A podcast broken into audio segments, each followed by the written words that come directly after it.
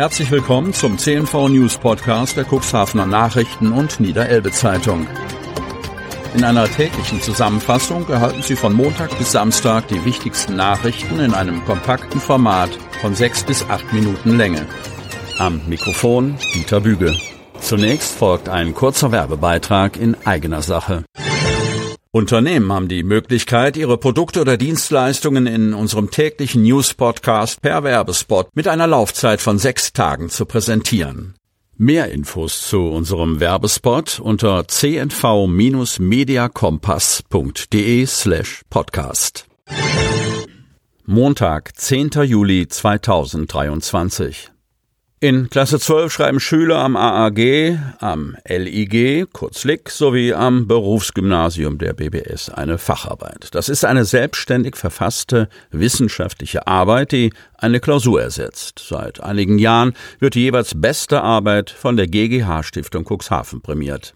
So wurde nun wieder, knapp vor den Sommerferien, zu einer feierlichen Preisvergabe eingeladen. Im Wechsel richten die Schulen diese Feierstunde aus. Das Amandus Abendroth Gymnasium war diesmal an der Reihe. Die Schulleiter bzw. stellvertretende Schulleiterin des LIG, die betreuenden Fachlehrer sowie die Stiftungsratsvorsitzende Karin Lüdke zollten den erfolgreichen Schülern jede Menge Anerkennung. Karin Lüdke sprach von der Motivation ihrer Stiftung und einen Schülerpreis auszuloben. Mein Vater Gustav G. Hebold, der Stiftungsgründer, hat Ingenieurwissenschaften studiert. Mit diesem Preis möchten wir die Naturwissenschaften fördern. Jährlich werden die drei besten Facharbeiten aus dem MINT-Bereich der drei Cuxhavener gymnasialen Jahrgangsstufen mit je einer Prämie von 300 Euro ausgezeichnet. Wer wurde dieses Mal Jahrgangsbester und welche Themen wurden bearbeitet? Janneke Dirksen vom Amandus Abendroth Gymnasium hat sich mit dem innovativen Thema Wie können Drohnen kranke oder gestresste Pflanzen identifizieren beschäftigt. Die 18-Jährige kam durch einen Bekannten ihrer Familie auf das Thema. Wir hatten früher auch einmal eine Landwirtschaft. Dass man anhand von Drohnen kranke Pflanzen auf einer Fläche von 10 Quadratzentimetern erkennen kann, ist ein großer Fortschritt. So können Pestizide und Nährstoffe gezielter eingesetzt werden. Katharine Weise vom Lichtenberg-Gymnasium wurde für ihre Arbeit mit dem Titel Stammzellentransplantation bei Leukämie prämiert. Ich habe Werbung von der DKMS gesehen, so kam ich auf die Idee. Praktischer Natur ist die ausgezeichnete Arbeit der BBS Technik Mechatronik.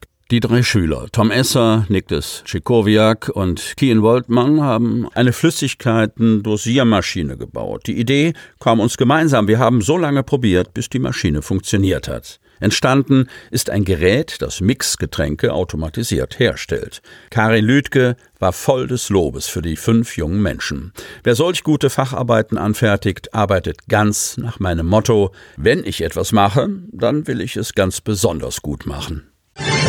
Abschluss mit vielen Möglichkeiten. Die Fachoberschüler der Profile Gestaltung, Sozialpädagogik und Wirtschaft haben ihre Zeugnisse bekommen. Cuxhaven.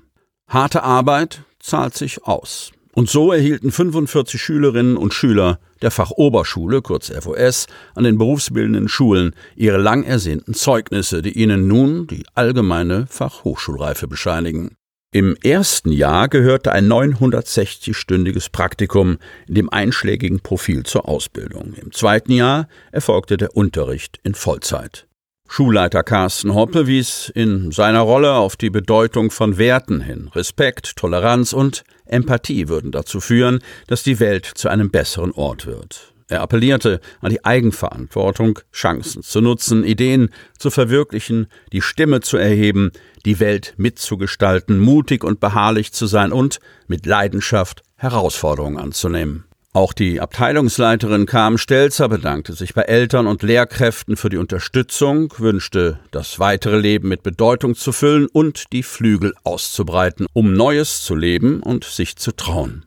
Nach kurzen Redebeiträgen und der Zeugnisausgabe wurden die Jahrgangsbesten mit einem Büchergutschein geehrt. Die besten Abschlüsse erzielten Phil Focke, Thale Weiz, Jasmin Prietz und Marina Litau. Mit dem Abschluss der Fachhochschulreife stehen den Schülerinnen und Schülern Studien an allen Fachhochschulen offen. Mit dem Fachhochschulabschluss kann das Studium an einer Universität fortgesetzt werden, um hier den Abschluss Master zu erwerben.